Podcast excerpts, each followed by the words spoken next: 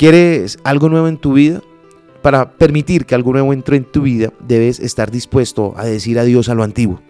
Estoy seguro que puedes escuchar una voz interna, sentir una corazonada y tener la certeza de que es hora de cambiar. Lo antiguo ha cumplido su propósito al llevarte hasta donde estás, pero ahora es el momento de embarcarte en un nuevo viaje. Adopta la mentalidad de que cuando sueltes lo antiguo estás abriendo espacio para el nuevo.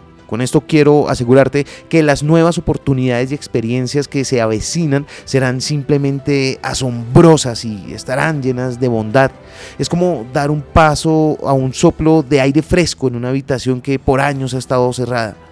Pero recuerda que el acto de soltar es poderoso. Significa que estás listo para el crecimiento, la transformación y un futuro más brillante. Así que sé valiente y despréndete de lo antiguo.